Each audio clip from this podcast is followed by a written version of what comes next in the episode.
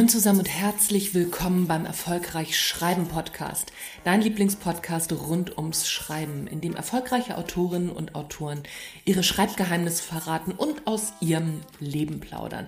Außerdem bekommst du Schreibtipps, Impulse, Motivationskicks für dein Marketing und ach, Hütz mit Mütz, alles, was du zum Schreiben brauchst. Mein Name ist Anja Niekerken und ich freue mich, dass du dabei bist.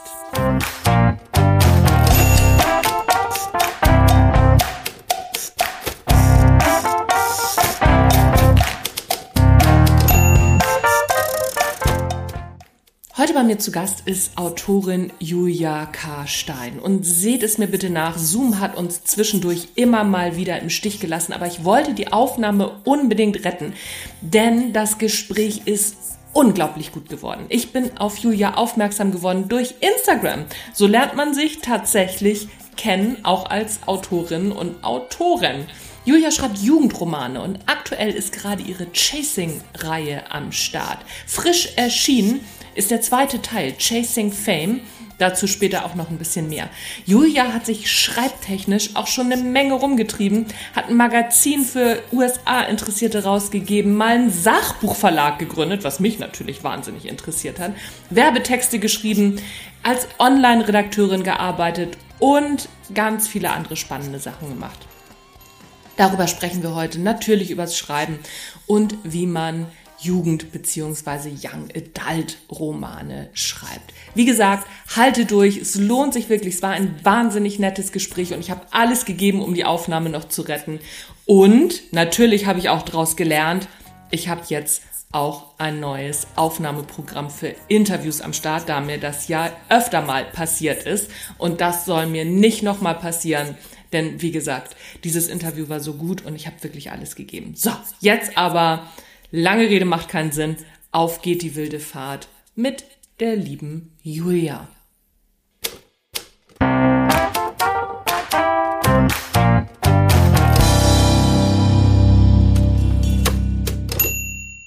Julia, vielen Dank, dass du die Zeit nimmst und herzlich willkommen im Erfolgreich Schreiben Podcast. Oh, vielen Dank für die nette Intro und danke für die Einladung, Anja. Ich freue mich doch immer, weil ich natürlich auch sehr gerne über Schreiben rede. Das ist ja das so ist, ne? Ja, das ist uns, das ist uns Autorinnen und Autoren offensichtlich gemeinsam. Und es ist so verrückt. Es scheint wenig Podcasts oder wenig Formate zu geben, wo man einfach nur übers Schreiben sprechen kann, offensichtlich. Weil immer, wenn ich Leute anfrage, die sagen, oh ja, super, und die sind auch kaum noch zu stoppen. Ja, das kann bei mir durchaus auch passieren. Ich glaube, diesen YouTube-Kanal, den ich mal gegründet habe, war ja auch, weil ich einfach so einen Mitteilungsdrang hatte. Und es ist ja auch, ähm, ja, weil man sich so viel damit beschäftigt und man kann ja so viele Sachen auch am Schreiben festmachen, sage ich mal, ich will jetzt nicht sagen Lebensweisheiten, aber was so viel spiegelt sich ja wieder im Schreiben und in der, in der Fertigstellung eines Buches, was man da so durchlebt. Das ist manchmal wie so eine Metapher fürs Leben. Und äh, ich weiß nicht, ob du das so siehst, aber. Ja, auf jeden Fall. Auf jeden Fall. Ich habe ähm, gerade über einen Interviewleitfaden noch für jemand anders nachgedacht und habe überlegt, ähm, weil derjenige das erste Buch geschrieben hat, aber auch viele andere Sachen schreibt. Und dann habe ich auch überlegt, ob der wohl auch so viel über sich gelernt hat beim Schreiben des Buches. Und das ist so ein Thema. Ne? So bei mir ist es Klar, bei Sachbüchern scheint das auf der Hand zu liegen, aber das ist, denke ich mal, auch äh, in der Belletristik so, oder? Ja, würde ich absolut so sehen. Also A, lernt man natürlich seinen, ich sag mal, es gibt ja so den Ausdruck der künstlerische Schatten. Also man lernt ja auch mhm. immer wieder, welche Themen ein so anziehen, also welche Themen, die immer, die, die immer wieder auftauchen, ohne dass man das jetzt bewusst steuert.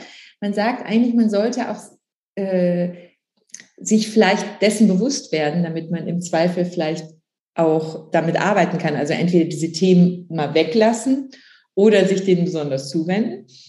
Und dann äh, merkt man, dass man so bestimmte Konstellationen, die tauchen dann gelegentlich häufiger auf. Und das ist echt, ist, da, daran, da, darüber lernt man ja was über sich, also was einen ja offensichtlich äh, bewegt. Das finde ich immer total interessant. Das klingt, klingt mega spannend. So im Sachbuchbereich ist es ja schon ein Stück weit offensichtlicher. Ich behaupte ja, einfach, weil ich von mir ausgehe, dass Sachbuchautorinnen und Autoren sich bestimmten Themen zuwenden, um sich selbst zu therapieren. Und ähm, aber ich finde es ganz interessant, dass du sagst, dass es bei Belletristik auch so ist. Glaubst du, dass das war so die erste Frage, die mir in den Sinn kam, dass Autorinnen und Autoren, die fortgeschrittener sind, damit bewusster umgehen können und dass die Qualität, also dass man das an der Qualität des Buches dann nachher auch festmachen kann? Ja, ich weiß nicht, äh, ob ich jetzt Qualität des Buches sagen würde, aber ich glaube schon, man wird, man wird wirklich bewusster damit. Und ähm, man will ja irgendwo, ich glaube, dieser Drang zu verstehen etwas ist bei beiden gleich ähm, auch bei Sachbüchern. Also ich habe tatsächlich auch, arbeite ich an einem Sachbuch gerade oder ja, also gerade, ich hatte, es, ich hatte mal dran gearbeitet, im Moment komme ich da jetzt nicht zu.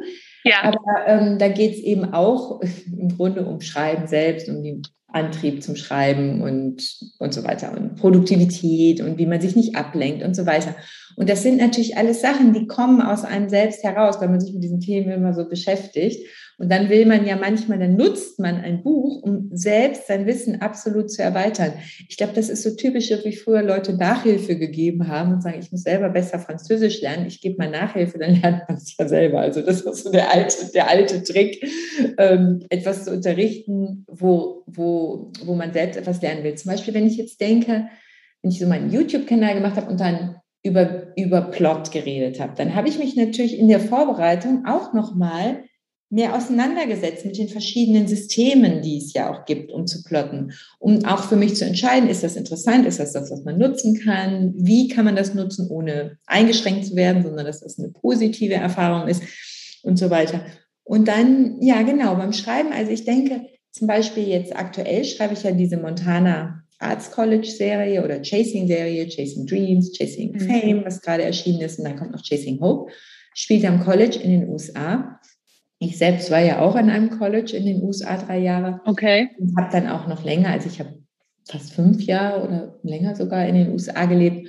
Und ich glaube, da ist so der Wunsch, einmal diese ganze Erfahrung in irgendeinen Kontext zu setzen. Und das hat wirklich nichts damit zu tun. Diese Bücher sind fiktiv, die Personen sind auch nicht ich. Aber es fließt natürlich wahnsinnig viel rein aus diesen kleinen Klar. Beobachtungen und Erfahrungen, die man gemacht hat. Und dann hat man das so kanalisiert in, in, in etwas rein und dadurch kriegt so eine Erfahrung auch einen anderen Sinn. Ich, also ich weiß nicht, ob man das ja, versteht, ja. So, es bekommt dann so, es kommt dann eine Form. Dieses ganze Konfuse wird so zusammengebracht. Und ich glaube, das ist immer der Wunsch, glaube ich, von jeder Art, so etwas zu produzieren, was irgendwie künstlerisch ist, sage ich mal, oder kreativ, kreativ. Ähm, irgendeine Erfahrung zu übersetzen in ein Medium und in mhm. dem Fall eben dann in Worte zu übersetzen. Ja. Klingt jetzt ja. ein bisschen. Nee, ich finde, also ich kann das total gut nachvollziehen, ähm, weil für mich ist es halt auch so, so ein erstmal ein Auseinandersetzen mit den eigenen Gedanken, in welcher Form auch immer und im weitesten Sinne auch mit der eigenen Person, weil durch diese Auseinandersetzung mit den eigenen Gedanken kommt man sich natürlich auch näher, weil man plötzlich merkt, ach so, deswegen könnte ich das ja vielleicht auch gemacht haben oder deswegen sehe ich das vielleicht so. Ne? So wenn man Beobachtungen nochmal in einen neuen Kontext setzt, wie das, was du jetzt gerade beschrieben hast, kommt man sich selber ja auch näher. Dann merkt man, ach so, so war das vielleicht. Das ist ja verrückt. Hm. Ja, oder? ja. Absolut. So stelle ich mir das vor. Nein, es gibt ja so Bücher, ähm, wie war dieses Buch von der, die Feuchtgebiete, wie heißt sie denn noch? Charlotte Roach. Ja, genau. Und die hat ja dieses zweite Buch geschrieben nach ihrem sehr tragischen äh, tragischen Geschehnissen so in ihrem eigenen Leben. Und das war ja wie eine Therapie, würde ich sagen. Mhm. Damit ja. hat sie sich ja selbst auch vielleicht ähm, geheilt oder gehofft zu heilen, ne? so in ja. dieser Art. Das ist so ja, extrem. Aber so im Kleinen macht man das auch in einem Romance-Buch. Ja. ja. natürlich, gut, es gibt so die Ansätze natürlich auch, ne? Man, Romance ist ja oft, man baut so eine Welt zum Abtauchen, so eine Good-Feel-Welt. Mhm. Und es, ne, es, gibt ja so verschiedene Ansätze, warum man schreibt natürlich unendliche. Und so, gerade im Romance-Bereich ist natürlich auch zum Beispiel diese Weihnachtsromane, die ich schreibe, die sind ja einfach, um so posit einen positiven Impuls zu setzen. Mhm. Und ja, So würde ich das sagen. Mhm. Also, aber das ist ein ganz guter Über ähm, Romance, aber es ist ja schon, du bist eher so im, im Bereich, das ist Young Adult eher, ne, was du schreibst. Ja. Also das, ich habe ja für Ravensburger einige Bücher geschrieben und ähm, für Carlsen und das ist alles, genau, das würde man sagen als ähm, Young Adult. Mhm. Und diese Reihe bei Pieper, die heißt, wird, wird eingeordnet als New Adult. Und das heißt ah, eigentlich, okay. Das New Adult. Und New Adult ist so, das sind so, so Colleen Hoover, so aus Amerika, die so relativ bekannt ist, aber das sind ja. eigentlich so Laura Kneile, Bianca Josö, was ist so hier, das, was, die haben das sehr bekannt gemacht in Deutschland. Das sind eigentlich Bücher, die spielen auch. Das Alter der Protagonisten ist teilweise sogar ähnlich wie bei meinen Ravensburger Büchern. Mhm. Aber ich würde sagen, es ist zum Teil düsterer. Es taucht also in, in weitere Abgründe ein. Ah, okay. Und es ist auch so die Liebesszenen sind viel ausgeschriebener, sag ich mal. Also das ist schon so ein Unterschied. Also man, das ist so, ich würde fast sagen, ein Trend in den letzten Jahren, dass, mhm. ähm, dass, die, dass die Liebesszenen viel ausgeschriebener wurden. Und das ist ganz interessant. Ich konnte mir das früher, habe ich das so gedacht, was? Äh, habe ich das nicht so gesehen, als wäre das so das, was ich machen will. Und das ist ganz interessant und das habe ich jetzt komplett abgelegt und ich schreibe super gerne Liebesszenen. Und ja. ist ja immer noch was anderes als Erotikromane, die mhm. dann eben eigentlich als Zentrum einen erotischen Roman schreiben. Ja? ja. Also dann so darum ja. geht. Ja, da ist der Schwerpunkt halt ein anderer. Ne? Da geht es äh, genau. halt, da geht's halt in erster Linie um Sex, kann man ja auch mal so sagen. Ja, genau. das, das, ist halt so. Unterhält ja manchmal auch ganz wahnsinnig. Ist, ähm, ne? Hat alles aber, seine Berechtigung. Genau. Ich finde das aber ganz interessant, was du sagst über diese, ähm, über das New Adult Genre, dass das auch düsterer ist als so dieser, dieser Young Adult Romance Bereich, der ja so, so, so ein bisschen eher in Richtung alte Freude Sonnenschein geht. Ist das ein neuer Trend oder gibt es das schon länger? Also ich glaube, äh, es gibt natürlich alles in irgendeiner Form, aber jetzt ist das so gebündelt in diesem, ist das Wasser, was du trinkst? Oder, äh, Gaswasser, nee, ich trinke kein Wein. Aber, äh, ja, genau, nee, äh, ich, ich besaufe, also ich finde dieses mit dem Daydrinking, das kann man ruhig mal machen. Nee, äh, ich, ich finde das so, ich finde das so toll, aus Weingläsern zu trinken. Und habe dann irgendwann mal gedacht, äh, warum soll ich nicht immer aus Weingläsern trinken? Das ist doch Quatsch. Das sehen natürlich die Podcast-Leute nicht, aber dein Wein, dein großes genau, Wein. Also ich trinke, ich trinke aus, ich, ich trinke aus einem äh, Burgunderglas, aus so einem ganz großen Rotweinglas. Und äh, da trinke ich alles draus. Außer meinen Kaffee. Mein Kaffee, jetzt zeige ich das einmal hier in die, äh, in die Kamera, trinke ich aus meinem Pferdebecher. Siehst du das? So, da ist ein Pferd an der Seite. Und wenn du, der ist, oh, oh doch, aber kann ich jetzt leider nicht zeigen. Und wenn du den ausgetrunken hast, den Kaffee, unten im Becher ist eine Möhre drin. Ach Gottchen. Mädchen, ne? So, ja. so. Wo so, wir ja, wieder bei, bin ich sind, auch. Wir, sind wir wieder bei Young Adult. Ach Quatsch. Hast du ein Pferd? Ich hatte früher als Jugendlicher, hatte ich viele Jahre tatsächlich ein Pferd und bin fanatisch geritten. Ja, Ach, ja. Guck mal, wie witzig. Ja, und das habe ich aber noch nie so richtig in meinem Montana, also in jetzt, dieser Roman, den ich geschrieben habe in dieser Reihe, spielt auf Montana, da gibt es auch eine Ranch und da gibt es auch Pferde. Ich war auch schon mal in Montana auf einer Pferderanch und bin da geritten. Und das war, ja, das war. Das ist ein Traum, oder?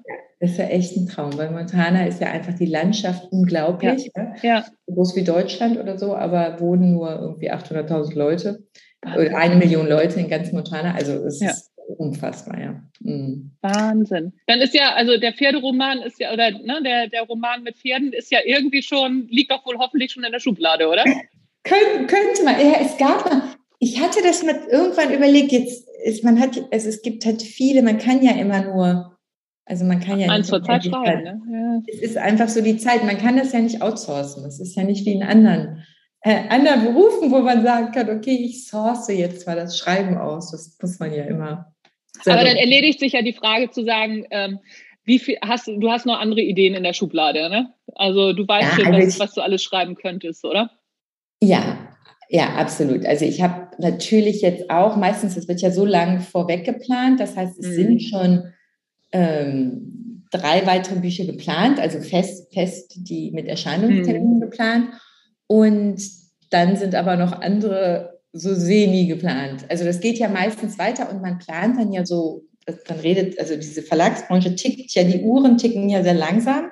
Ja. Das heißt, wenn man jetzt so einen Vertrag unterschreibt, dann ist der eben gerne auch so früher 23. Oder ich wollte gerade sagen, jetzt ist für 23. Also, wir, also die 22er Bücher stehen. Also mein 22er Buch im äh, Verlag steht auch. Und jetzt, genau. ich habe jetzt auch gerade ein Exposé fertig, auch für eine Reihe. Und das geht Was, erst ab 23 los. Ähm, ich habe das, ja, darf man schon sagen, weil ich habe das in einem Podcast schon, ähm, schon, schon so ein bisschen angerissen. Also so, ich äh, habe noch keinen Verlag dafür. Also so, das geht jetzt an, geht jetzt an die Verlage. Ich, äh, aber ich gehe auch davon aus, weil bei zweien weiß ich schon, dass äh, das Interesse da ist. Da ist es auch schon angefragt. Und ähm, mein Mann und ich, wir haben gerade unser Haus verkauft, sind in eine kleinere Wohnung gezogen und haben uns eine alte Feuerwehr gekauft, einen großen LKW. Den werden wir jetzt die nächsten zwei, drei Jahre ausbauen und dann alles hier abbrechen, unsere Zelte und in diesen LKW ziehen und um die Welt fahren. Ach. Genau, ach, genau. ja, oh. Okay. Und, ähm, ja, und darüber äh, schreibe ich. Also erstmal um darüber über ne, so zusammen eine Midlife-Crisis zu haben. Also so, weil wenn man von außen drauf guckt, könnte das das ja auch sein. Ne? Und ähm, aber so in dem Alter nochmal eine Entscheidung und zu sagen, so, okay, ähm, der erste Teil geht eben wirklich darum zu gucken, äh, das Spiel hier, ne, so Haus, Kind, Hof kennen wir, wollen wir das, also und sich dann in die Augen zu gucken und zu sagen, wollen wir das die nächsten 30 Jahre nochmal weiter so spielen? Und bei uns war eben die Antwort, nee, wollen wir nicht. Wir wollen jetzt unser Kind in den nächsten zwei Jahren auf die Bahn schieben. Also der macht in zwei Jahren Abi und dann wird der, werden wir den ins Studium irgendwie entlassen. Und dann ist eben die Frage, wie wollen wir weitermachen? Und ähm, wir hatten ein ziemlich, also ein ziemlich großes Haus mit 1000 Quadratmeter Grundstück, noch mit zwei Einliegerwohnungen, die wir vermietet hatten und, und, und, und viel Arbeit. Mhm. Worauf wir beide schon seit ein paar Jahren keinen Bock mehr hatten. Und äh, ja, und dann haben wir uns eben überlegt. Wir fahren schon seit Jahren auch mit einem alten T3-Bully in Urlaub und so. Ne? Also wir wissen schon, wie das geht. Ja, und jetzt äh, die Feuerwehr ist auch schon da. Also wir haben das alles schon. Ich hatte doch, ich habe doch mal ein Interview gehabt mit der Anne Dross. Ähm, die war mal in einem Schreibkurs bei mir und ja. die war, ich, so wie alt war die? Die war Anfang 70 ist die. Und ja. die hat ein Buch geschrieben mit dem Camping Van um die Welt ja, ja, ja, oder nach Spanien oder irgendwie so aus dem Buch. Und so wie ich das verstehe, ist das echt ein Trend. Ja, total. Und, ähm, total. ja, viele Leute, weil es ist natürlich auch durch dieses Remote-Arbeiten, ne? mhm. Ist ja auch, wir sind ja alle so viel freier als früher. Wenn ich denke, das, genau. was wir jetzt machen, Bücher schreiben, alles, man kann es ja überall machen. Also es ist, ist überhaupt genau. nicht ortsgebunden ne, bei diesen Sachen. Und das ist total cool. Ja, ja. ich weiß, die hat das auch mal. Und die hat dann ihr erstes Buch veröffentlicht, eben mit Anfang 70, glaube ich. Ja, ja. 70. Und ich habe so gedacht, ach Mensch, das ist einfach so cool, weil, ja. ähm, weil es ist auch kein, es ist kein, es ist Open End. Weißt es ist immer, ich mag immer ja. nicht Leute sagen, oh, dafür bin ich zu alt oder kann ich das jetzt noch machen? Genau. Dann denke ich immer, entschuldige mal, als wir angefangen haben, ich finde es immer so ein typisches Beispiel, wenn man anfängt zu studieren, so ganz voller Energie, dann geht man einfach fest davon aus, okay, ich gehe jetzt zwei oder drei Jahre studiere ich und danach bin ich Fachmann im Film oder im keine Ahnung was. Mm, mm. Und das geben viele Leute später auf, diese, ja. diese, diese Idee, dass man sich immer wieder auch bisschen neu entwerfen kann und sagen ja, kann, genau. Hey, wir ändern jetzt mal alles. Ja, ja, genau. macht das Leben doch spannend. Ja, ja, genau. Genau, und das ist aber, also das ist das erste Buch, ne? So da geht es eben um das Entscheiden, weil es ja auch nicht so einfach, ne? So wenn du aus einem gesettelten Leben kommst und ne, so hast ein, hast ein gesetztes Einkommen, auch in einer, also nicht unerheblichen Höhe und sich dann wieder zurücksetzen auf eben, ne, wie im Studium, weil du fängst ja alles neu an. Du musst ja auch ein neues Business aufbauen und, und, und. Und genau, das ist das Erste, worum es geht. Und das Zweite ist dann, äh, wird, wird dann um den Ausbau gehen, ne, so wie wir diese, diese Feuerwehr dann ausbauen. Ich sage immer mhm. wir, das macht mein Mann. Ne, so mein Mann ist Gott sei Dank technisch sehr begabt, aber ich sage immer wir, ich, ich trage Schrauben von A nach B und sage, nee, so will ich das nicht und mein Mann äh, setzt es um. So und äh, darüber werde ich dann noch schreiben und äh, das letzte wird dann sein, wenn wenn wir das erste Jahr unterwegs sind. Das ist echt cool. Das ist echt ja. cool, richtig so zum äh, zum Nachleben dann diese. Ja, Serie. genau und auch aber auch nicht eben also so, es soll eben sich ein bisschen unterscheiden von diesen typischen Abenteuerbüchern. Also auch wenn das hoffentlich ein Abenteuer wird, stelle ich mir, aber nicht, nicht so spannend, also mittelspannend hätte ich gerne. Ne? Nicht so super spannend. Ich hätte gerne mittelspannend. Und ähm, aber ich denke mir so, weißt du, diese ganzen Abenteuerbücher und Motorrad um die Welt mit als Rentnerin und so, es gibt es ja alles. Ähm, das ist, finde ich, das ist schön, um, um sich so mal ein bisschen, bisschen abzulenken. Das finde ich ist ähnlich wie ein Roman. Aber ich hätte gerne was oder würde gerne auch was machen, was, was halt ne, so wirklich normal ist. Also ne, wenn du aus dem normalen Leben kommst, ohne zu sagen, okay, komm, also ne, ich will jetzt durch Krisengebiete reisen oder sonst irgendwie was, ne, so was ganz Verrücktes machen, sondern was, was du und ich eben machen können. Das ist so die Idee dahinter. Und ne, ich, ich bin ja, bin ja eigentlich auch nur ganz normal. Also ja, ja, ist cool. Von daher, ja. lass uns, mal, lass uns mal zu dir zurückkommen. Ich meine, ich rede ja auch gerne über mich, so ist es ja nicht. Aber Aber ich habe dich ja dafür nicht eingeladen, sondern ich will nochmal auf dein Genre zurückkommen. Und zwar hatte ich nämlich, hatte ich dir äh, vorhin schon im Vorgespräch erzählt, heute auf dem Hundespaziergang bin ich da drauf gekommen. Wie hast du denn noch, also wie hast du einen Zugang noch zu diesen Geschichten? Weil ich habe mir nämlich überlegt, ich habe früher natürlich auch solche Geschichten im Kopf gehabt, aber da hatte ich diesen Zugang, also so ähm, ohne dir zu nahe treten zu wollen, hatte ich diesen Alterszugang einfach noch. Ne? So, da war ich noch viel jünger und dann, dann war ich auch noch viel mehr in diesen, diesen Ideen und in diesen Situationen drin. Heute ähm, kann ich mir vorstellen, was vielleicht auch noch, also, oder wo ich jetzt das, das nächste Exposé zu schreiben werde, kann ich mir vorstellen, ein lustiges Buch über die Menopause zu schreiben. Aber ich kann mir überhaupt nicht vorstellen, ein, ein Buch über Young, also über, über diese, diese Geschichten zu schreiben, obwohl ich das früher auch gern gelesen habe und ja auch erlebt habe und das teilweise ähm, auch sehr gerne in Filmen noch angucke. Ne? Also so ähm, eine wie keine oder so gucke ich mir auch immer noch gerne an und denke, oh, wie niedlich. Das ist eine großartige, eine großartige Geschichte. Wie kriegst du diesen, wie, wie, wie knüpfst du daran noch an? Oder noch ja, an ist auch Das ist total interessant. Das werde ich schon hin und wieder mal gefragt. Ja. Ähm, das Interessante ist, dass ich da im Grunde nie so richtig drüber nachgedacht habe, ah, weil diese ja. Zeit, die ist mir so präsent und so eine mhm. intensiv, mhm. also es ist ja eine Zeit, die man sehr, sehr intensiv gelebt hat. Ja. Ja. Und ich glaube, wenn man sich so verbindet mit der emotionalen Erfahrung und dadurch, dass ich ja schon sehr viel in dieser Zeit jetzt so in meinen Büchern unterwegs bin, ja. ist die mir, ist, ist mir das irgendwo sehr präsent und durch ähm, ich habe ja auch viel Kontakt zu Leuten, die auch sehr jung sind ähm, ja. und studieren oder auch jünger sind noch. Und ähm, habe sogar tatsächlich mal überlegt, irgendwann ein Buch zu schreiben ähm, mit jemandem, der eben sehr, der eben ein, ein wirklich mit einer 16-Jährigen, ja, ja. also mit, mit, ja, cool. das fand ich ja. so eine ganz interessante, weil es gibt diese Mütter-Tochter, zum Beispiel Night of wie heißt denn das nochmal? Da gab es mal so eine Vampir-Serie, das war ein Mütter-Tochter-Duo, das fand ich super. Ach cool. Ähm, ja, und ja. Äh, aber so vom Prinzip ist das was, was ich bisher überhaupt nicht als problematisch sehe, weil sobald man sich so emotional verbindet, das hat sich ja eigentlich nichts geändert.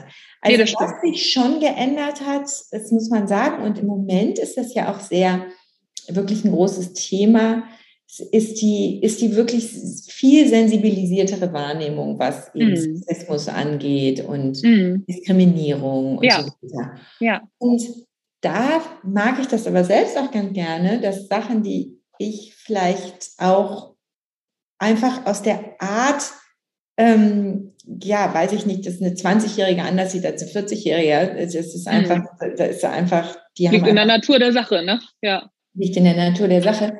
Ähm, da kann ich aber so viel lernen und das finde ich total interessant. Also, mhm. weißt du, diese Diskussion mhm. gerade ist ja teilweise sehr erhitzt und auch viel sagen, ja, es ist so übersensibel und so. Und es ist bestimmt teilweise auch sehr extrem gerade. Mhm. Aber gleichzeitig bin mal gespannt, wo das hinführt. Ist das ich auch, ja. Ich, ich, ich finde es auch wieder super interessant, ja. Also, was ich mhm. dann, ähm, wo ich dann auch teilweise denke, ja, ich bin ja auch groß geworden und vieles war so selbstverständlich, habe ich so hingenommen, als so, so ist es eben auch vom Fall mhm. her. Und das ist vielleicht ja auch teilweise ganz gut. Was mhm. ich auch zum Beispiel total interessant finde, dass so viele Themen wie so Menstruation und so, mhm. ja, die mhm. waren noch, als ich jung war, das war noch so, ich will jetzt nicht sagen Schmuddelecke, aber das war noch so ein bisschen, als wenn du dann Tampon, den hast versteckt. Also das ja, war klar. jetzt nicht so, dass du Und den wenn der aus der, aus der Tasche gefallen ist, oh Gott, oh Gott, oh Gott, oh Gott, dann ist Genau, aber die Welt das war jetzt nicht so ja. der lustige bunte Tampon, wo du so Nein. yeah, Erdbeertage, weißt du so. ja, ja, Und das finde ich so schön, ja. ja, Oder auch ja, das stimmt. Oder auch so Body Positivity. Also ich meine, man muss sich nichts vormachen, man ist ja in einer totalen Bubble. Und Ja. was für wirklich total toxische, sage ich jetzt mal, ähm, Mhm. Vorbilder überall einfeuern auf Ja. die Jugendlichen und die Heranwachsenden. Aber Ja. gleichzeitig, es gibt diese totale Gegenbewegung auch. Und Ja. das gab es, fand ich früher jetzt auch nicht. Also Nee, so, Nee, das stimmt, das stimmt. Also so das, äh, das beobachte ich auch mit wachsender Begeisterung. Zum Beispiel in, in, ja, in unserer Generation ist, merke ich ganz häufig, wie doof übers Gendern wirklich auch diskutiert wird. Und wenn ich mir meinen Sohn zum Beispiel angucke, der ist 17,5, der guckt mich an und sagt so, hä, was, was ist denn das für ein Aufstand? Also so, der, der gendert halt, Punkt.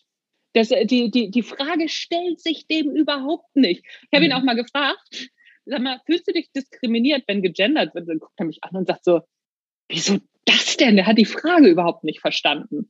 Ne, so, und war, war dann so, hä, wieso das denn? Und dann habe ich nochmal gefragt, und findest du Gendersprache, wenn das Gender Gap gesprochen wird, findest du das schlimm?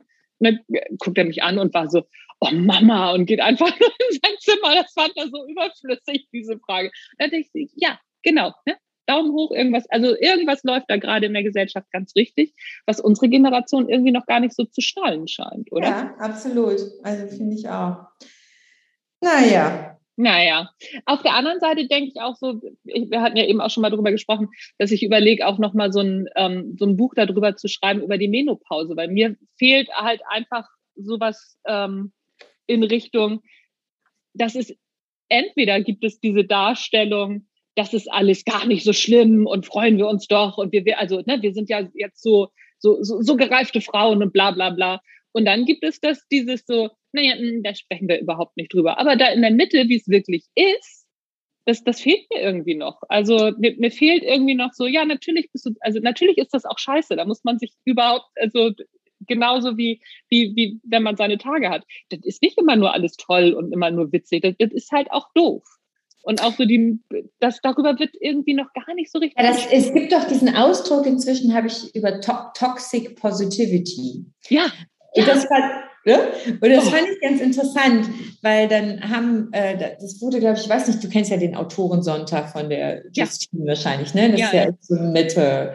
Und ich weiß nicht, hatte sie das sogar als Thema? Und dann ging es eben auch um Autoren und dann eben darum, gibt's, ist es teilweise zu viel Toxic Positivity und dann ist keine, ähm, also das, das ist dann negativ, weil äh, es entspricht ja nicht der Wahrheit. Und dann gleichzeitig hast du ja diese Sache, zum Beispiel, ich bin jetzt auch auf meinem Instagram-Kanal, ich bin auf der positiven Seite, sage ja, ich. ich auch. ja. Ja, ja, klar. Und ähm, das ist auch das, wofür ich Instagram auch benutze, eigentlich nicht um, aber ich sehe eben trotzdem ja nicht, ähm, dass ich irgendwie die Wirklichkeit verfälsche, aber es Ja. ist nicht für mich der Ort, wo ich sage, nee, du, pff, sondern eher, wenn ich, man wird sich ja auch zum Teil selbst oder hat also seinen eigenen positiven Dreh. Weißt du, ich sehe es nicht als toxisch Positivity und dennoch fokussiere ich mich auf das Positive und es ist für mich so eine Wohlfühlwelt.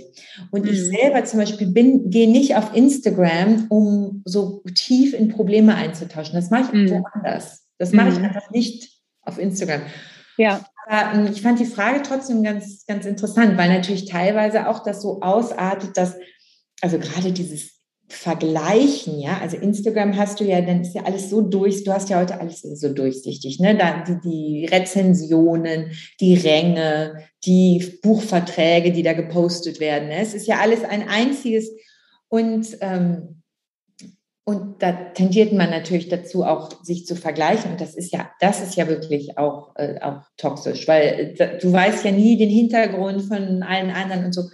Aber da leiden ja auch echt viele drunter. Ja. Und ich finde auch gerade die Jüngeren. Ich bin dann manchmal überrascht, wie dann Leute posten und dann, du merkst so, die sagen, ja, ich halte den Druck nicht mehr aus und so weiter. Und dann, da denke ich manchmal, dadurch, dass wir älter sind, ähm, sind wir da manchmal auch echt ein bisschen cooler. Also ich, ich empfinde ja. das überhaupt nicht so. Ich, ich, ich bin sehr happy auf Instagram. Ich teile ja auch nur einen bestimmten Bereich meines Lebens. Ja. Der ist auch ja. völlig authentisch, aber ich habe auch ja. noch mein Privatleben. Ich nehme es aber auch nicht so ernst. Ich nehme es ja. nicht so ernst, ja.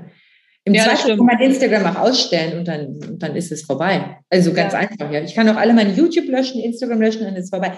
Ich belaste das irgendwie nicht so. Aber ich merke, dass es gerade für Jüngere teilweise extrem belastend ist. Also ja, ich glaube, es ist auch einfach der Unterschied. Ne? Also wir beide nutzen Instagram halt wirklich auch professionell. Ne? So, natürlich macht das Spaß, also wenn man was professionell macht. Das heißt ja nicht, dass es nicht Spaß macht und dass, es, dass man nicht irgendwie was von sich auch hergibt. Ne, weil auch die guten Sachen, ne, so, oder also ich spreche da auch schon mal darüber, also über Kritik und wie ich damit umgehe. Und ja, natürlich, so. natürlich, natürlich. Aber das, das sind eben, ne, und, aber das sind eben Ausschnitte. Und das ist so ein, das ist auch ein Teil, für mich ist es halt auch ein Teil einfach auch Marketing. Und ich kann das auch sehr gut unterscheiden. Und ich finde das auch gut, auch wenn, wenn andere Menschen das machen, da gucke ich dann auch drauf und denke, oh cool, hier kann ich wieder was lernen. Aber ich weiß, dass das, so ist das Leben nicht. Also so, da fehlen noch ein paar Schichten im Leben. Und die werden aber da nicht gezeigt, sondern das ist, also, ne, so, so hat auch was mit Markenaufbau zu tun. Natürlich wenn du eine authentische Marke hast, ist immer ein Teil äh, von dir in dieser Marke. Überhaupt keine Frage, sonst wäre es ja nicht authentisch. Aber eben auch nicht alles. Also was, was mich, äh, ne, so was, was mich mit meiner Familie beschäftigt oder mit meinem Kind oder mit meinen Eltern oder was weiß ich nicht das erzähle ich natürlich da nicht. Und ähm, ich vergleiche mich auch nicht auf Instagram. Ne? Also ich vergleiche mich auch nicht. Ich finde es immer sehr lustig, wenn ich dann irgendwelche abnehmen, äh, wenn, wenn mich dann wieder mal der, der zehnte Abnehmcoach an, anmorst und äh, mich fragt, ob ich, äh, ob ich, ob ich äh, mit meinem Gewicht zufrieden bin. Und meine Standardantwort ist da drauf ja immer, ne, wenn ich so eine PN kriege, ob er mich gerade fett genannt hat. Ich bekomme danach immer nie wieder, nie wieder was von diesen Menschen. Finde ich sehr schade. Also ich würde da schon in die Diskussion einsteigen. Aber das, mich ficht das auch nicht. Aber es ist, glaube ich, tatsächlich so, auf der einen Seite gehen jüngere Menschen oder jüngere Generationen besser damit um, aber auf der anderen Seite macht es dann auch doch viel mehr Druck, als wir, als wir glauben. Ne? Also ich bin, ja, ich bin manchmal schon schockiert, wenn Leute, wo ich denke, die sind relativ souverän im Umgang, wenn die dann so ihren Post machen und sagen, hier, das ist das erste Foto, wo man überhaupt, keine Ahnung, mich in der Jeans sieht, weil ich, ich stehe jetzt zu meinen Oberschenkeln, keine Ahnung, du guckst da hin ja. und das ist also ein völlig normaler, durchschnittlicher Oberschenkel auf dem Bild und du denkst dann so, Wahnsinn, wie, ja. äh, wie doch, tja, wie da doch. Äh, wie stark ja, das ist, ne? Ja, mhm. also finde ich auch. Also, Stimmt. Lass mal, ich äh, mache jetzt einfach mal einen ganz, äh, ganz glatten Übergang. Lass uns doch mal zu schreiben kommen. Yay, auf geht's. Ähm, wie sieht denn bei dir so ein, so ein typischer Schreibtag aus? Wie, wie viel schreibst du am Tag? Wie, ist so deine, ja, wie, so, wie sieht so ein, so, ein, so ein typischer Arbeitstag bei dir aus? Ja, also ich, ähm, ich schreibe eigentlich, ja, also ich schreibe immer was, aber nicht immer an einem Roman. Im Moment würde ich fast sagen, schreibe ich immer an einem Roman, weil ich einfach sehr viel schreibe. Ich würde sagen, so zwischen 1000, 2000 Wörter, aber ich bin eigentlich, mhm. ich schreibe zwischen, ich schreibe so normale, also im Moment schreibe ich sehr regelmäßig, aber sonst, ich schreibe eher so in Spurt, so in Sprints sozusagen, dass ich dann eher ja, schreibe mal einen Monat ganz viel und ja. schreibt dann so, ähm, keine Ahnung, eben so, ein, so Nano-Vrimo-artig 50.000 Worte. Ja. Und dann, ja, wenn ich so an ein Buch gerade tief drin bin, dann schreibe ich auch 4.000 Worte pro Tag oder so. Wow. Aber dann schreibe ich auch wieder zwei Wochen nichts und mache was anderes, arbeite an den Kursen und so. Also ich ja. mag auch gerne oder, oder keine Ahnung, mache wirklich was völlig anderes ich mag eigentlich gerne so, ein, so einen Wechsel. Also ich habe dann immer so eine totale Intensität, wenn ich irgendwie ein Projekt gerade habe und dann Pause. Also ich bin eigentlich jeden Tag tausend Wörter und zum Beispiel, wo wir über Steffi Hasse reden, die ist mhm. extrem mhm. strukturierte Arbeiter und das ist wie so ein Uhrwerk, ja. also vom, vom mhm. ist extrem produktiv, die Steffi. Ähm, und die schreibt eigentlich immer eine bestimmte Menge, aber dann auch nicht mehr oder selten mehr zu einer bestimmten Zeit. Also die ist wirklich ganz, ganz regulär. Und so in den in der Schreibgruppe, ich bin in so einer Schreibgruppe, wo wir so auf Instagram so ein bisschen treffen. Mhm. Also ich würde sagen schon, dass die meisten, die sehr produktiv sind, auch extrem strukturiert sind und wirklich diese Kontinuität haben. Mhm. Und ähm, ja, also, aber es gibt, ich will sagen, es gibt eben andere Typen auch. Also ich schreibe ja. dann viel und kann dann auch sehr schnell schreiben. Ich bin aber ein fürchterlich langsamer Überarbeiter. Und ich brauche dann immer ewig zum Überarbeiten und denke dann so über jeden Satz nach ewig. Und das muss ich mir fast mal manchmal ein bisschen abgewöhnen, weil ich kann mhm. mich dann ganz schwer lösen von. Okay. Von Ach, das ist witzig. Also ich bin auch eher die äh, Abteilung strukturiert, wenn, wenn ich am Buch sitze. Ich stehe morgens immer sehr früh auf, obwohl ich ja von diesem 5 a.m. Club überhaupt nichts halte, aber ich bin halt wirklich früh aufsteher. Ich stehe dann wirklich so zwischen fünf und halb sechs auf und setze mich sofort an meinen Rechner, ne? so Kaffee trinken, also Kaffee kochen, Rechner und dann schreibe ich zwei Stunden durch und dann kann der Tag laufen. Und das mache ich dann jeden Tag. Also es ist, ähm, ne? Und äh, was ich bin gar, also ich bin, ich Wie überarbeite. Ja. Das machen wir, das haben wir im Corona angefangen. Ja. Und da war das auch so. Und der, der erste, der fing ja um vier an. Ja. Ja, also das mache ich teilweise auch. Also so ich leide zwischendurch, also ne, wir haben ja schon über Menopause gesprochen, können wir ja gleich weitermachen. Ich äh, leide zwischendurch unter seniler Bettflucht. Also das heißt, ne, irgendwie halb vier, vier werde ich wach und ähm, anfangs habe ich immer gedacht, so, oh, jetzt musst du wieder einschlafen. Und das Ergebnis ist, man schläft morgens um sieben ein, wird dann um neun wach und ist den ganzen oh Tag für nichts zu gebrauchen. Ja, ist ganz schlimm. Und jetzt stehe ich halt dann einfach auf und schreibe. Und dann kann ich auch den Tag über wach bleiben, mache dann nur einen Mittagsschlaf von einer Stunde und wunderbar. Also ne, muss man dann auch mal ausprobiert haben. Wäre ich aber, also wäre ich sonst auch nicht drauf gekommen. Nee, aber ich schreibe auch, ähm, also ich schreibe wirklich ganz, ganz strukturiert. Ich schreibe dann auch an meiner Struktur lang. Ne? So, ich ähm, mache meine Struktur, gutes Sachbuch, ne? Das ist noch ein bisschen anders. Aber es gibt auch Sachbuchschreiber, die das eben nicht machen. Schreibt dann 1a nach dieser Struktur und auch wirklich einen Punkt nach dem anderen arbeite ich ab und dann ist das Buch fertig. Und ich überarbeite während des Schreibens. Also ne, ich gehe rein in das letzte, ja, ja, ich gehe rein ins letzte Kapitel, ne, guck, guck mir an, wo war ich, guck das, also überarbeite das letzte Kapitel, schreibe dann das neue Kapitel und dann war's das. Und, ja, ich, also, und danach gucke ich auch nicht mehr auf dieses Buch drauf. Wenn dann ein Lektor, ein Lektor oder eine Lektorin kommt und sagt, ja, und da müssen wir noch mal rein und da müssen wir noch mal ein bisschen was machen. Oh, ich hasse diese Menschen wie die Pest dann. Zumindest in diesem Moment. Also ich weiß, ich weiß, dass das wirklich alles zum Besten für, für dieses Buch ist. Aber, oh, also ich, ich bin eher die, die, die Abteilung, ist mir egal, ich lasse das jetzt so. Ah, das ist echt lustig. Ja, ich finde es auch immer so faszinierend, wie wir alle so unterschiedlich sind. Wahnsinn. Und dann auch zu, weißt du, auch so, ich glaube, die Mara Wolf, die plottet wirklich super grob und die schreibt dann einfach, ja. Ja. Und andere plotten ja so jedes Detail. Mhm. So, also es ist wirklich, äh, es geht einfach, alles funktioniert. Es ist so eine Persönlichkeit, die sich da wieder auch so niederschlägt, ne? Und ja. Abgeht. Ja.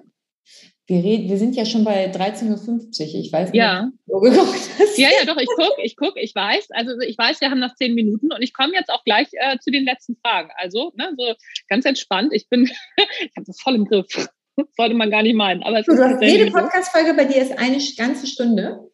Äh, knappe Stunde, ja. Also ich nehme immer eine Stunde, also ich nehme eine Stunde auf mit äh, meinen, meinen Gästen und Gästinnen und dann äh, meistens, ich schneide auch nicht viel raus. Also so auch diese ganzen Zwischengeschichten mit Tassen und was weiß ich nicht alles, ich lasse das immer drin. Und die meisten äh, finden das auch lustig. Also von daher, oder sie spulen vor. Man kann ja auch vorspulen am Podcast. Ne? Ja. ja. Ich komme aber trotzdem jetzt zu den letzten Fragen. Wenn du einen Tipp hättest zum Schreiben, wenn du das am Anfang gewusst hättest, am Anfang deiner Schreibkarriere, dann wäre einiges leichter gewesen. Welcher Tipp wäre das? ich fühle mich überfordert. Und du hast mir diese Frage, hast du mir schon angedroht, dass du mir sie stellst. Ich finde es echt schwer.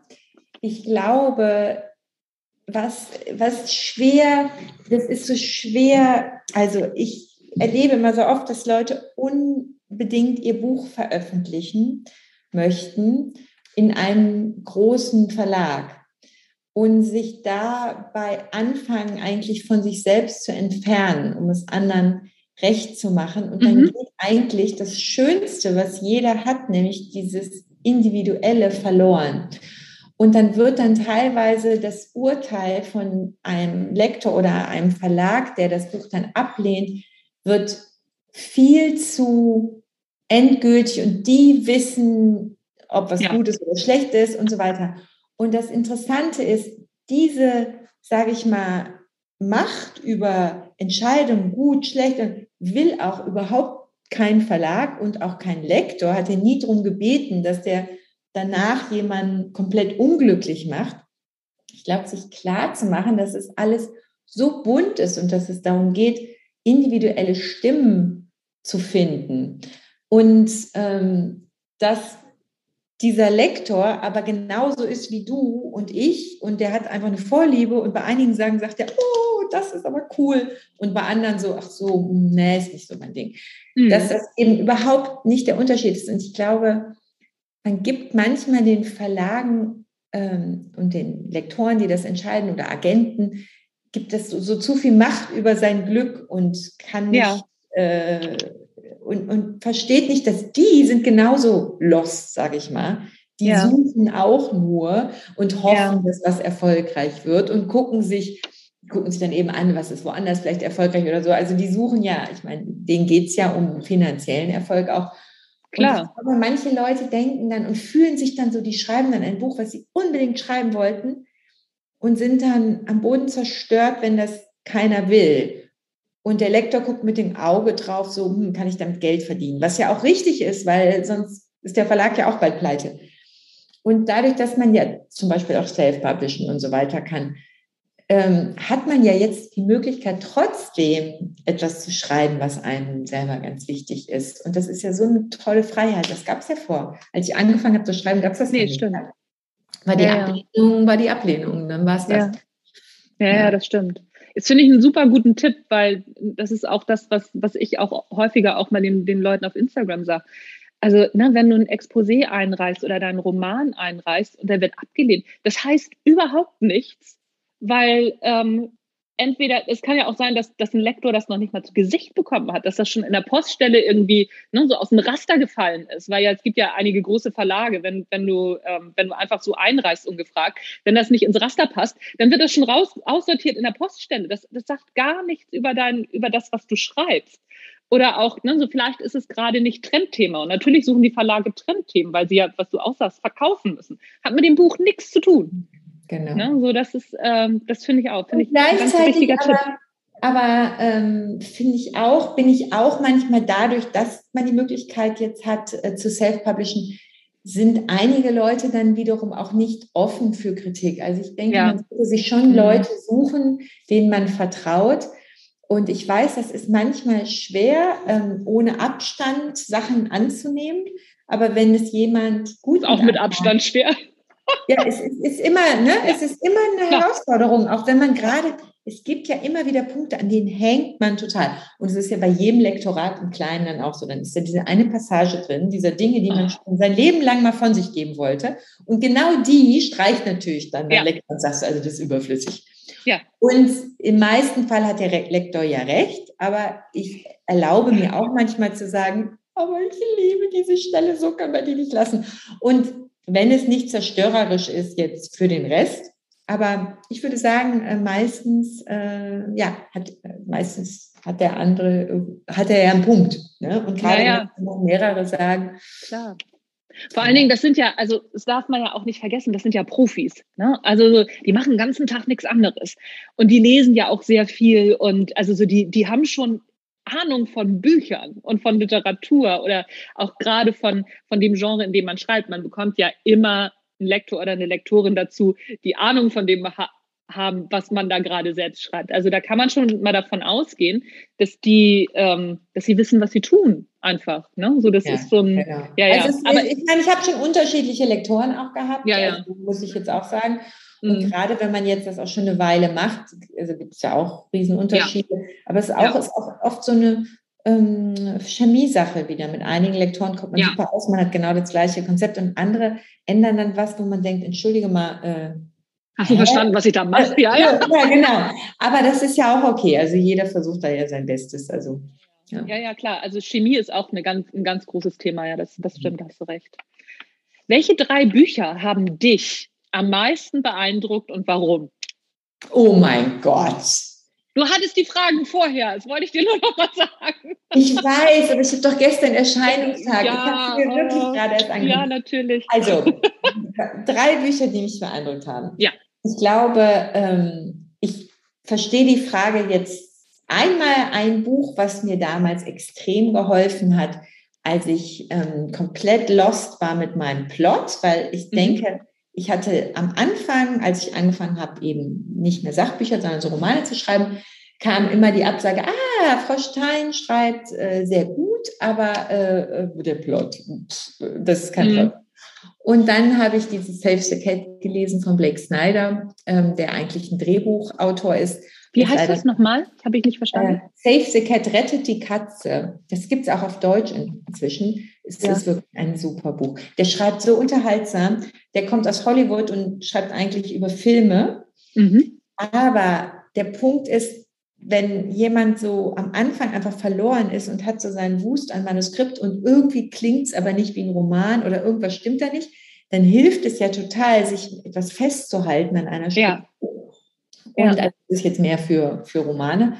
Ja, so gut. Und, ähm, und da kann man sich dran entlanghangeln und hat dann einen Plot, der funktioniert. Und man kann ja immer noch machen, was man will, aber ja. dann versteht man irgendwo Spannungsaufbau. Irgendwann versteht man den ja intuitiv. Also wenn ich jetzt ja. eine Weile was schreibe, ich spüre dann ja schon so, oh mein Gott, das ist jetzt gerade langweilig.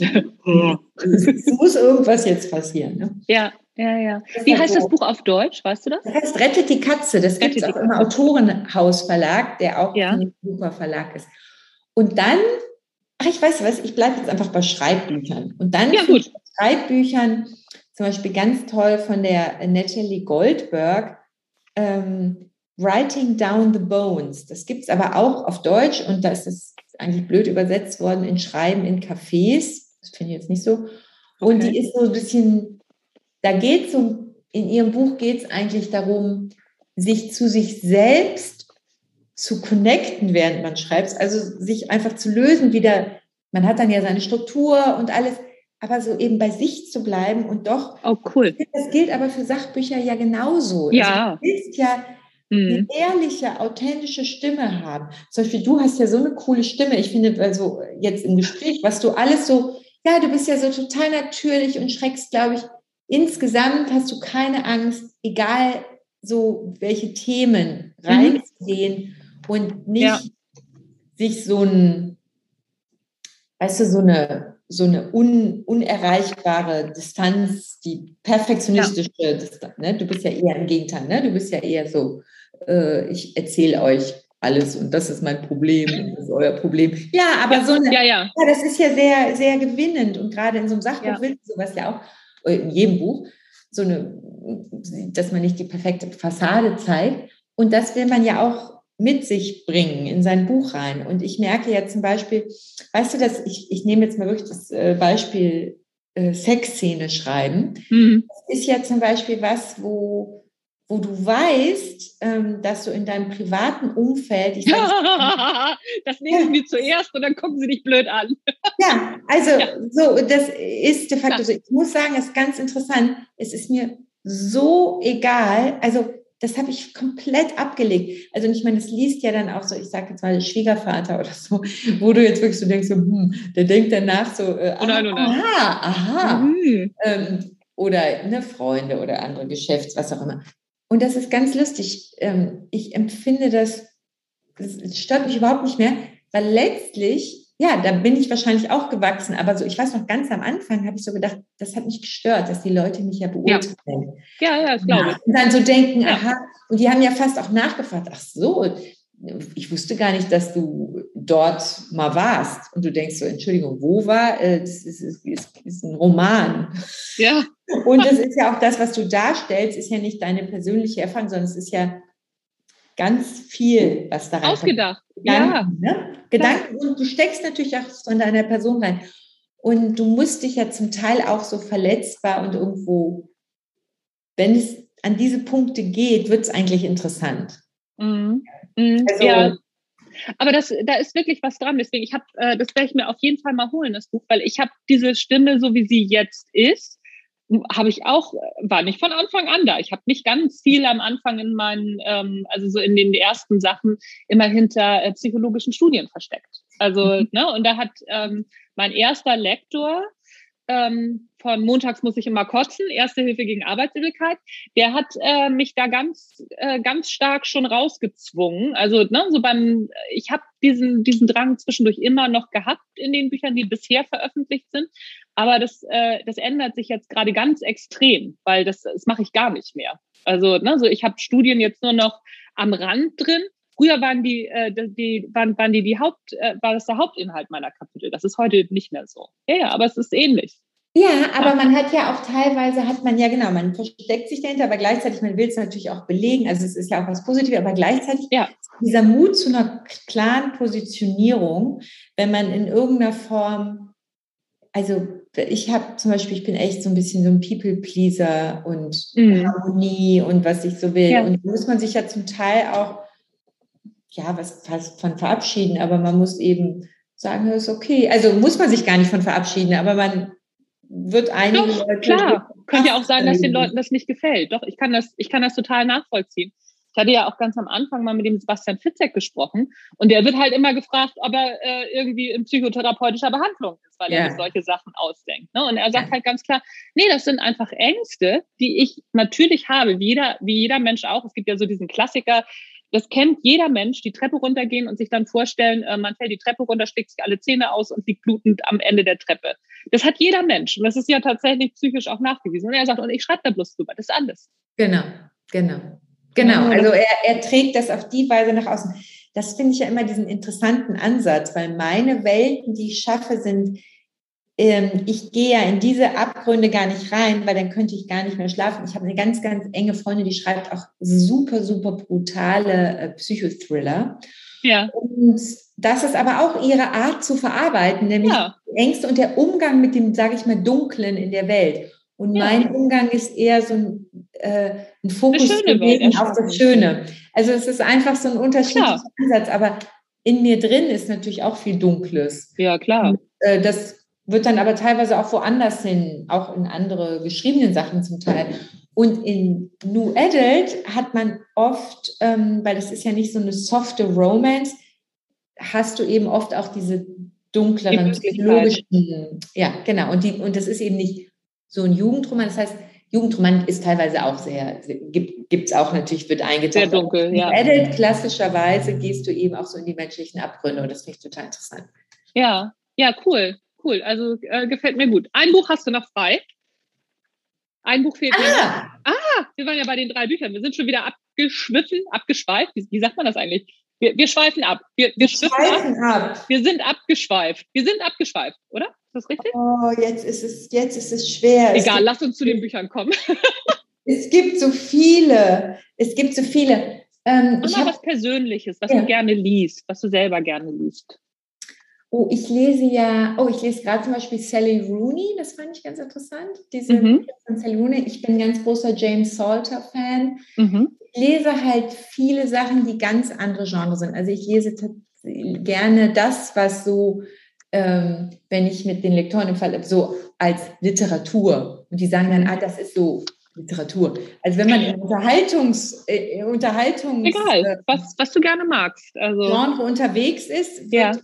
ist ja Literatur so ein bisschen, zum Beispiel mhm. war ich ein ganz großer Fan von Jonathan Franzen Freedom. Mhm. Ähm, fand ich also ein gigantisches Buch. Ich lese ganz viel amerikanische Literatur, mhm. muss ich sagen. Ähm, ja, also James Salter, von dem habe ich, würde ich sagen, alles gelesen. Das ist ein sehr literarischer Autor, so ein klassisch ja. literarischer. Ähm, ja, aber ich lese zum Beispiel seit einiger Zeit auch ein bisschen mehr Fantasy. Das habe ich früher auch nicht gelesen. Mhm. Äh, weil da sind ja auch ganz, ganz tolle Autoren, die Fantasy schreiben. Also wie Sarah J. Maas, finde ich, mhm. ist ein Feuerwerk im Kopf. Aber ja, ich lese eigentlich, ja, ich lese auch in dem Genre, tue ich schon auch, einfach um zu sehen, was so da ist. Ja, aber, was auf dem Markt ist, ne? Genau. Ja, tue ich schon auch, aber ich lese meistens Amerikaner, muss ich sagen. Ja. Aber ich habe ja. natürlich auch lange da gewohnt und ich, ich finde auch die Literatur hat immer ein hohes Niveau, aber ich finde es so toll, weil in den letzten fünf bis zehn Jahren hat sich der deutsche Literaturmarkt ja komplett verändert. Total. Total. Also so, wenn, wenn ich mir jetzt so, so angucke, so äh, Juli C. zum Beispiel, das ist, finde ich, so ein, so ein, so ein äh, da, da kriege ich Gänsehaut. Da denke ich echt so, boah, das ist, weil das ist auch nochmal wirklich anders. Das gab es vor 10, 20 Jahren, gab es sowas nicht. Mhm. Ne, das sind nochmal so, so Themen, wo ich denke, ach Mensch, das ist, das ist cool. Oder ne, klar, ich bin natürlich gerne im, ähm, im Sachbuchbereich unterwegs. Äh, Ferdinand von Schirach ist zum Beispiel jemand, das genieße ich wahnsinnig, was der schreibt, weil der auch so unglaublich klug ist. Ne? Mhm. Also ich mag das, wenn da, wenn da so, so, so kluge Gedanken hinterstecken. Aber auch, was jetzt auch so an, an weiblicher Literatur oder äh, diverser Literatur ähm, auch auf dem deutschen Markt so, so zu finden ist, ist äh, schon richtig, richtig gut. Also da passiert, finde ich, richtig was. Habe ich auch sehr viel Spaß dran.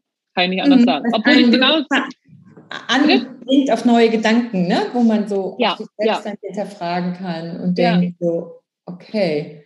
Ja, obwohl ich auch genauso gerne so Heimatkrimis lese, wie, weiß ich nicht, Dampfnudelgeschwader oder. Äh, ja, ja, äh, ja, das lese ich zum Beispiel gar nicht. Interessanterweise ist das so ein Genre, was ich gar nicht lese, aber ich lese dann in dem gleichen Vibe, lese ich dann eben da lese ich dann eben so Romance-Sachen und, ja. bin happy. Ich lese dann so, keine Ahnung, welche Kollegen mag ich? Nicola Hotel mag ich zum Beispiel gerne. Ah, ja, okay. also in meinem Genre gibt es so ein paar, die ja. ich mag, aber sonst eben, ja, viele. Ja, ja ich, ähm, also solche Sachen zum Beispiel, so diese, diese, ähm, diese Krimis, wie, wie heißt es noch? Äh, egal.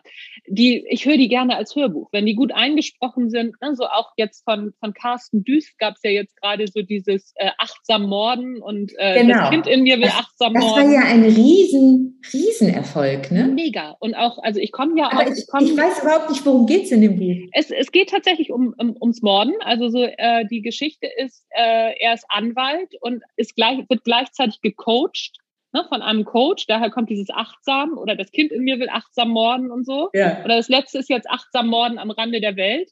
Und ähm, da kommt dann auch immer der, der Coach von diesem, von diesem Anwalt, der der Protagonist ist in dieser, ähm, in dieser Serie, der kommt dann auch immer, also so die Geschichte geht einmal, dass dieser Anwalt wird gecoacht und es passiert irgendwie immer ein Mord. Und äh, wie der Anwalt das dann verarbeitet, zusammen auch mit dem Coach, das ist immer mega lustig. Aber auch extrem gut recherchiert, weil alles das, was dieser Coach da sagt, was ah, auch ja. zwar lustig und überzeichnet ist, ist, ist aber so. Das ist in der Coaching-Branche so. Und deswegen ja. ähm, habe ich einen mega Spaß dran an diesen Dingern. Ach, das ist cool, ja, weil genau diese Coaching-Sprache, ich meine, wen kennt man? Jeder ist ja Coach gerade irgendwie oder wird Coach. Ja, ich auch. Wird Coach. Ja, tut mir leid, ich weiß, das hast du ja gesagt.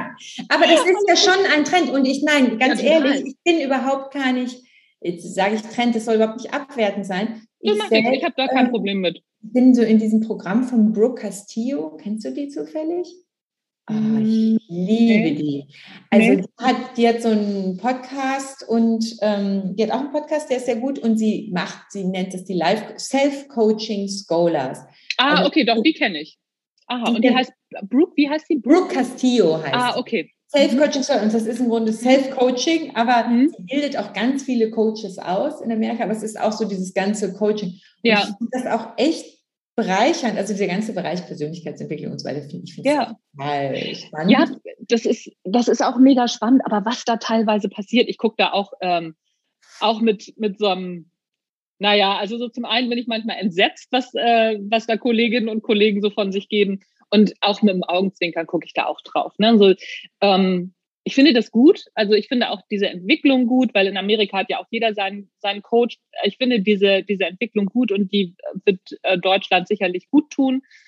Aber man muss die Kirche auch mal ein bisschen im Dorf lassen. Ne? So bei manchen Sachen hört es dann auch mal auf. Und äh, ich kann da auch, ich kann da auch teilweise auch herzlich drüber lachen. Ich kann auch herzlich über Sachen lachen, die ich vor fünf Jahren selber noch erzählt habe. Also von daher. Ja, ja. Man ne? wird ja auch selber auch zum Beispiel in diesem ich finde es auch wiederum lustig, weißt du, dieser Optimierungswahn. Also ich bin ja. ja selber auch dieser Versuch, produktiver und dies und das und alles zu optimieren. Und dann kann man natürlich auch verfallen, das ist ein völliger Irrsinn ab irgendwo. Ja. Ne?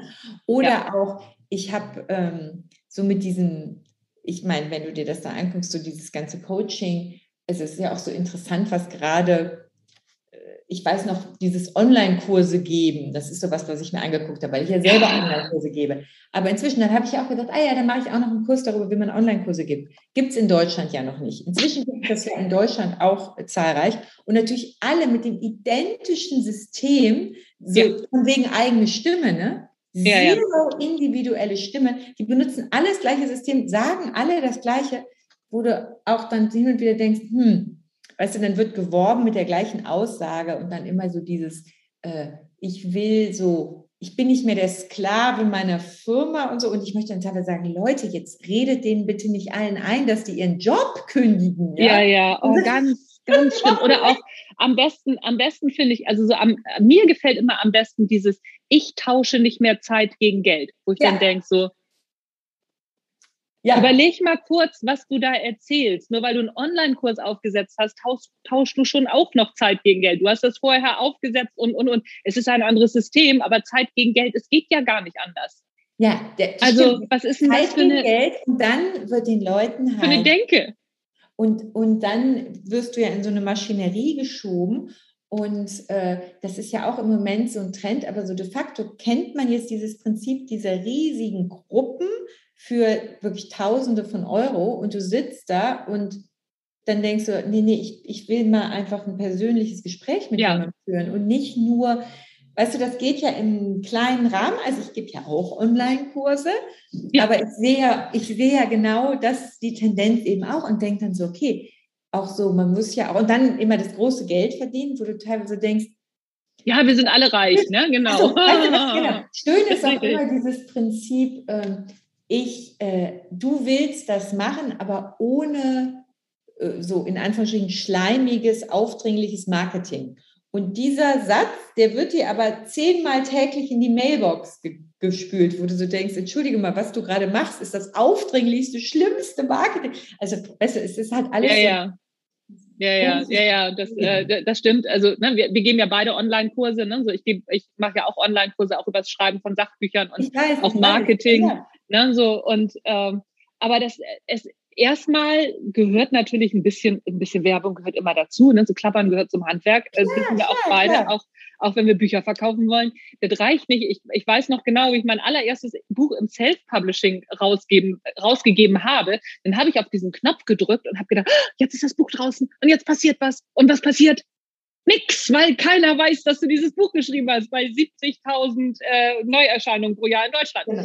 Das ist so, ähm, das, das ist alles mega schizophren, was, was, was die Leute so denken. Natürlich musst du erzählen, dass du sowas machst und natürlich musst du erzählen, so guck mal, pass mal auf, so bin ich und das hier ist, das hier ist so mein, mein Prinzip und wenn dir das gefällt, dann kommst du halt zu mir. Wenn es dir nicht gefällt, dann kannst, also dann, dann nicht, dann geh woanders hin. Es gibt, gibt auch genug andere weil ne, ich glaube ja, für mich so der, der Markt ist, ist letztendlich ist der groß genug und ähm, da wird schon genug abfallen, weil ne, so viele Autorinnen und Autoren die Kurse geben und dann auch noch ähm, bewiesen haben, dass sie auch schreiben können, kommt ja auch noch dazu. Ne? Wir lieben ja alle diese Autorinnen und Autoren, die äh, noch kein Buch draußen haben oder nur eins im Self-Publishing und dann erzählen, wie man ein Buch schreibt, wo ich dann auch denke, hm, nee. Ja, ja.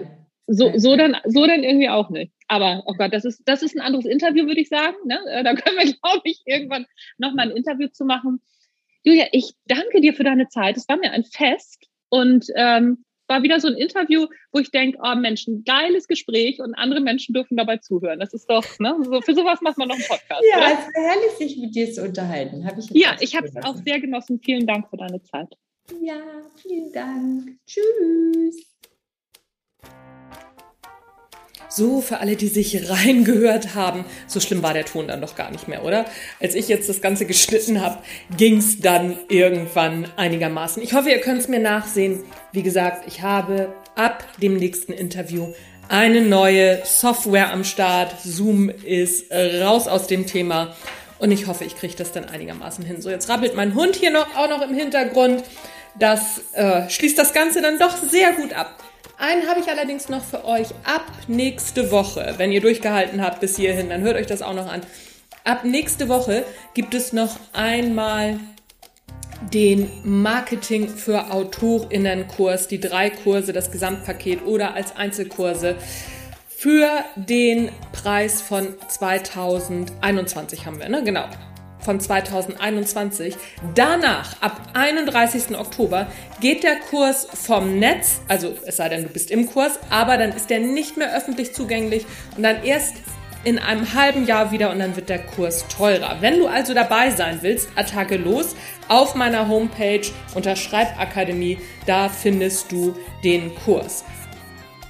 Das war's, glaube ich. Genau. Und wenn du noch nicht in den Zoom Workshops mit drin bist, in den kostenlosen Zoom-Workshops, wo wir auch ganz oft über die Kurse übrigens auch sprechen, dann solltest du dich auf jeden Fall anmelden. Ich verlinke dir das Ganze in den Show Notes. Alle 14 Tage gibt es dienstags um 12.30 Uhr einen kostenlosen Zoom-Workshop für Autorinnen und Autoren. Verschiedene Themen findest du auch alle auf meiner Homepage. Und wenn du dich einmal angemeldet hast, dann bekommst du automatisch immer die Infos und die Links zugeschickt. Also lohnt sich auch, sich da anzumelden. That's it, folks and friends. Mein Name ist Anja Niekerken. Es war mir ein Fest, dass du zugehört hast. Tschüss, bis zum nächsten Mal.